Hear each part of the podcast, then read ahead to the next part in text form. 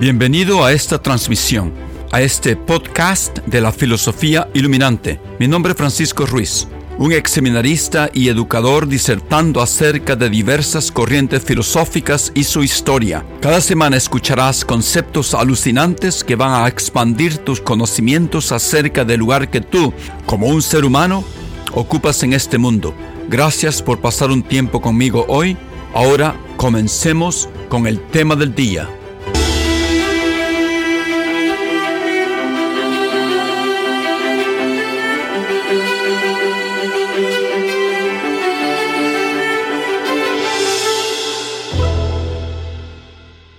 Buenos días, eh, buenas tardes, buenas noches. Este es eh, Francisco Ruiz, hablando con ustedes desde Boston, Massachusetts. Esta es la primera grabación acerca de varias refutaciones sobre la idea del dualismo de Descartes. Quiero remarcar que los pensamientos y tratados filosóficos acerca de la naturaleza de nuestra mente y su relación con el cerebro, no con, con nuestro cuerpo, están muy de boga en nuestro mundo contemporáneo. La rama de esta filosofía la están llamando la filosofía de la mente. Los escritores y pensadores incluyen muchos de diferentes disciplinas.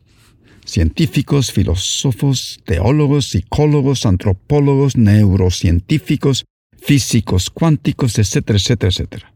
Parece ser que toda disciplina académica esté involucrada de alguna manera en el tratar de entender la esencia, la naturaleza de los seres humanos, específicamente esa parte que parece ser tan elusiva como es nuestra mente y su relación con nuestro cerebro y el mundo exterior. Este es un tópico extremadamente popular y se está poniendo mucho más popular ahora que hace unos pocos meses la inteligencia artificial producida usando sistemas de computadoras parece que están pensando y generando nuevas ideas por sí sola. Digo parece, pero este nuevo salto donde las computadoras pueden generar sus propias ideas, no solamente repetir lo que ya está escrito o producido por una mente humana, sino de verdad generar nuevas ideas y composiciones.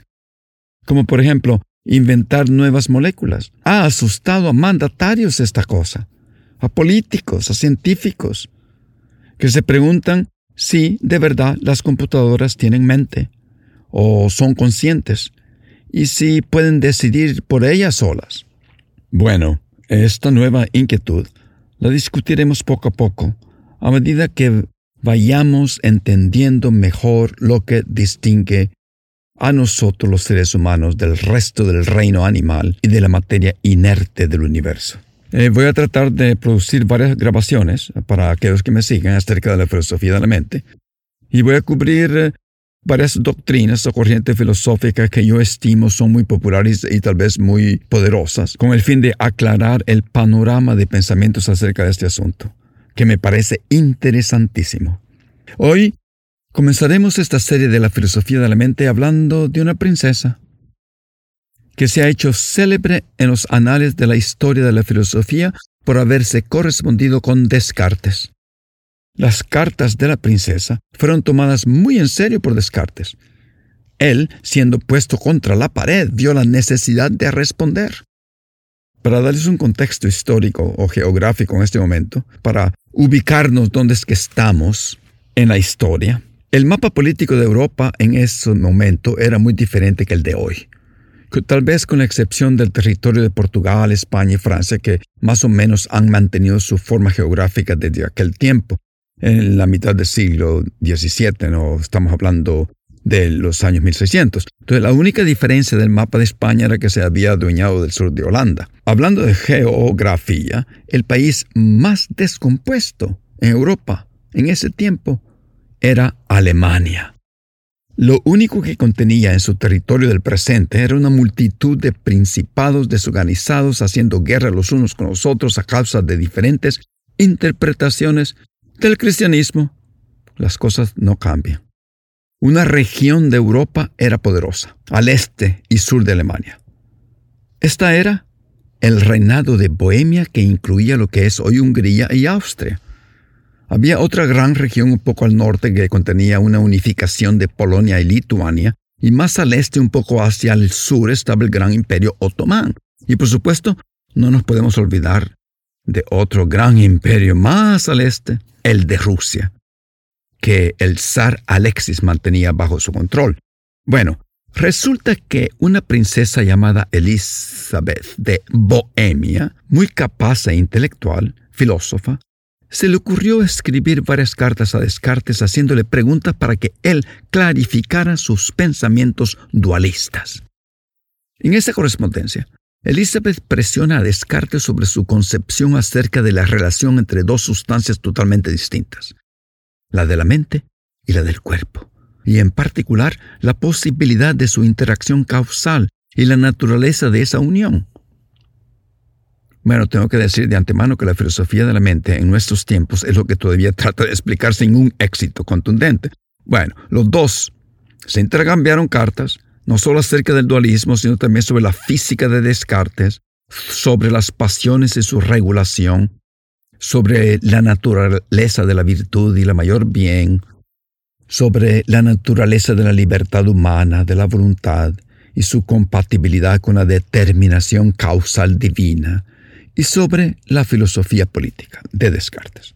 Descartes terminó dedicando un libro de filosofía a esta Elizabeth y escribió un libro acerca de las pasiones del alma a petición de esta princesa. Entonces, yo me, estuve preguntando, entonces, ¿quién era esta astuta mujer? Bueno, Elizabeth era una princesa muy activa, intelectualmente y políticamente. Escribió muchas cartas a dignatarios y pensadores de su tiempo. Ella parece haber estado involucrada en negociaciones por todos lados. Eh, primero se metió a negociar el Tratado de Westfalia.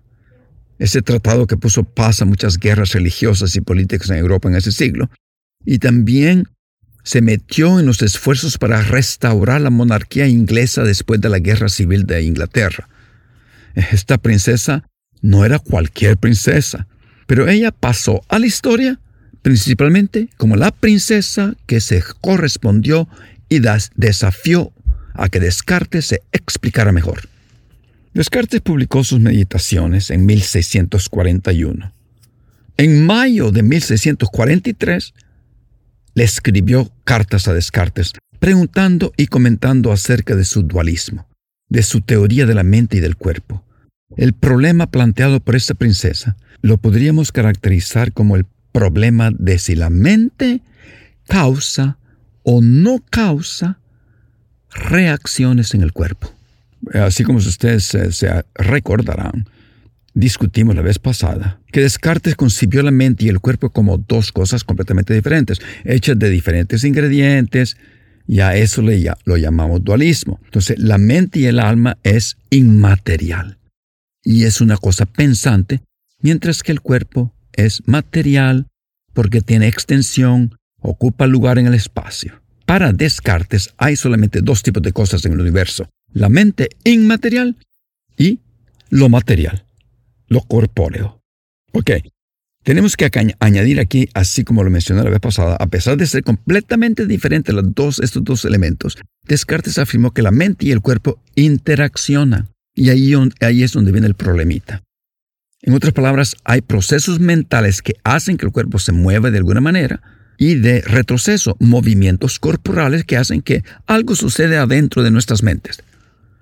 En otras palabras, el dualismo de Descartes es un dualismo que podríamos llamar un dualismo interaccionista. Hay interacción entre mente y cuerpo. Y se le ocurrió pensar a Descartes después de consultar el libro, primer libro de anatomía de aquel tiempo, de la anatomía humana, publicado en aquel tiempo por un profesor de la Universidad Italiana de Padua, una de las grandes primeras universidades del mundo, llamado Andreas Vesalius que el punto de interacción era una glándulita en el centro del cerebro que se llama la glándula pineal, donde reside, según Descartes, el sentido común. Y después inventó otra cosa, y diciendo que ahí también residen unos espíritus animales. Bueno, esa glándula, afirma Descartes, es el nexo entre el alma y el cuerpo entre la cosa pensante o res cogitans y la cosa extensa o res extensa. Bueno, los científicos modernos se ponen a reír cuando leen esto. Ya se, se ha establecido ahora que la glándula pineal segrega la hormona llamada melatonina y regula los ritmos vitales y el sueño. Entonces, les voy a poner un ejemplo basado en mi propia vida, para tal vez poder visualizar el esquema de Descartes, para poder entender cómo es que la mente causa actividad o movimientos en el cuerpo de acuerdo con Descartes. Tengo un recuerdo, una memoria, de un sobrino que era muy inteligente, ingenuo, amoroso, respetuoso, sincero, calmado. Pero ¿qué ocurre? Un día buscando una aventura sacó la moto de su papá del garaje sin permiso, se metió a una carretera del litoral que va de El Salvador a Guatemala y decidió ir a toda velocidad. Como tal vez cualquier jovencito lo quisiera hacer. Pero a este muchacho en pocos minutos tuvo un accidente quedando muerto instantáneamente a sus 16 añitos de edad. Esa memoria me hace sentir muy triste. La memoria y el sentimiento son dos eventos mentales. Ahí comenzamos. Ahora, esos estados mentales causan un movimiento, una activación en los espíritus animales, en esa glandulita, dice Descartes. Ahora, estos espíritus animales mueven las neuronas que finalmente mandan señales a los conductos lacrimógenos y se me comienzan a salir algunas lágrimas. Bueno, Descartes no sabía de las neuronas, pero esto parece nada más para clarificar y visualizar su esquema. Pero ese es el esquema general de su interaccionismo de cómo los estados mentales causan los movimientos corporales, la actividad corporal. La mente produce movimientos, actividad en el cuerpo a través de esos espíritus animales que residen en la glándula pineal. Ok. Regresemos a la princesa. La princesita Elizabeth de Bohemia, después de leer y releer los escritos de Descartes, ve un problemita aquí, en este esquema, donde la mente y el cuerpo son dos cosas completamente diferentes, pero que al mismo tiempo interaccionan. Pero la mente causa funciones en el cuerpo. ¿Cómo es posible siendo diferentes? Elizabeth escribe lo siguiente. Te ruego, Descartes, me digas cómo el alma humana puede determinar el movimiento de los espíritus animales en el cuerpo para realizar actos voluntarios, siendo como es una sustancia consciente. Porque la determinación del movimiento siempre parece provenir de la propulsión del cuerpo en movimiento, dependiendo del tipo de impulso que recibe de lo que lo pone en movimiento, o también de la naturaleza y forma de la superficie de esta última cosa. Ahora bien, las dos primeras condiciones involucran contacto físico y la tercera involucra que la cosa impulsora tenga extensión. Pero tú, Descartes, excluyes por completo la extensión de tu noción de alma. Y el contacto me parece incompatible con la inmaterialidad del alma. Al principio de la carta, lo que esta princesa, voy a tratar de expandirlo un poquito más, le está diciendo a Descartes que le parece imposible que esa mente, esa alma inmaterial, esa cosa llena de experiencias subjetivas, esa conciencia, esa cosa puramente pensante, que no tiene cuerpo físico, sin extensión, sin ocupar un espacio, etcétera, etcétera, etcétera, pueda causar un movimiento físico en el cuerpo. En otras palabras, siguiendo mi ejemplo, que pueda causar mis lágrimas. Lo que está haciendo esta presencia es enfatizar ese vínculo entre mente y cuerpo y le está poniendo a René una pregunta acerca de ese nexo o vínculo de causa, ese nexo causal entre lo mental o espiritual y lo físico del cuerpo. Le parece que ese vínculo causal es imposible si se entiende en la mente como lo hace Descartes, una cosa pensante inmaterial.